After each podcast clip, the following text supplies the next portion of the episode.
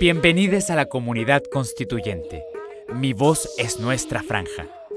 Nos dan un escaso segundo en la franja televisiva, pero tenemos nuestras voces para dar a conocer nuestras ideas.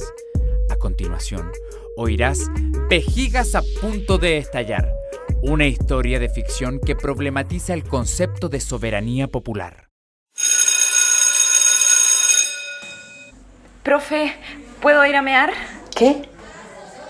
Eh, que si puedo ir a mear. No se dice así, ordinaria. ¿Es ordinario decir mear? Sí. ¿Y cómo se dice entonces? Pida ir al baño. Los demás no tenemos por qué enterarnos a qué va. Bueno, ¿puedo ir al baño? No. Eh, ¿Por qué no? ¿Por qué no? ¿Pero bajo qué fundamento? No necesito ningún fundamento para decirle que no. Para eso soy la profesora. Siéntese y espere hasta la hora del recreo. Pero falta mucho para el recreo. No falta tanto. Ay, estoy que me meo. Vaya a sentarse o le voy a poner una anotación negativa. Juanita, méate ahí en la planta nomás. ¿Cómo se le ocurre decir eso? Anotación negativa para las dos. Pero ¿por qué no deja que la Juanita vaya a mear al baño tranquila? Si vuelve al tiro. El recreo es para ir al baño, no el horario de clases. Pero es que en el recreo no tenía ganas de ir a mear y ahora sí. No se dice mear, caramba. ¿Y quién dice que no se puede decir mear? ¡Juanita! ¿Qué estás haciendo?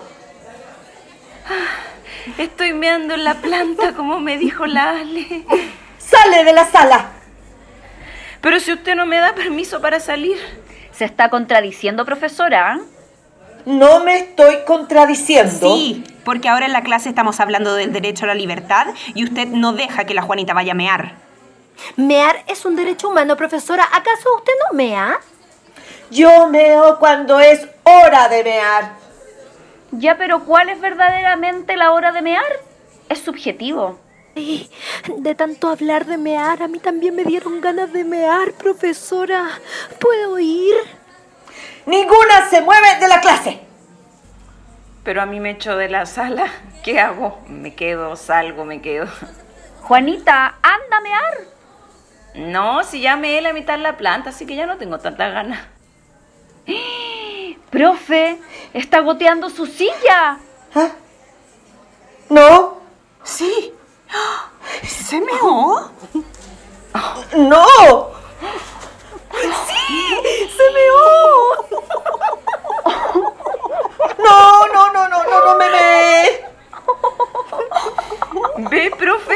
De tanto aguantarse todos estos años se le debe haber echado a perder la vejiga y seguramente ya no se puede aguantar. Yo no quiero que me pase lo mismo, profesora.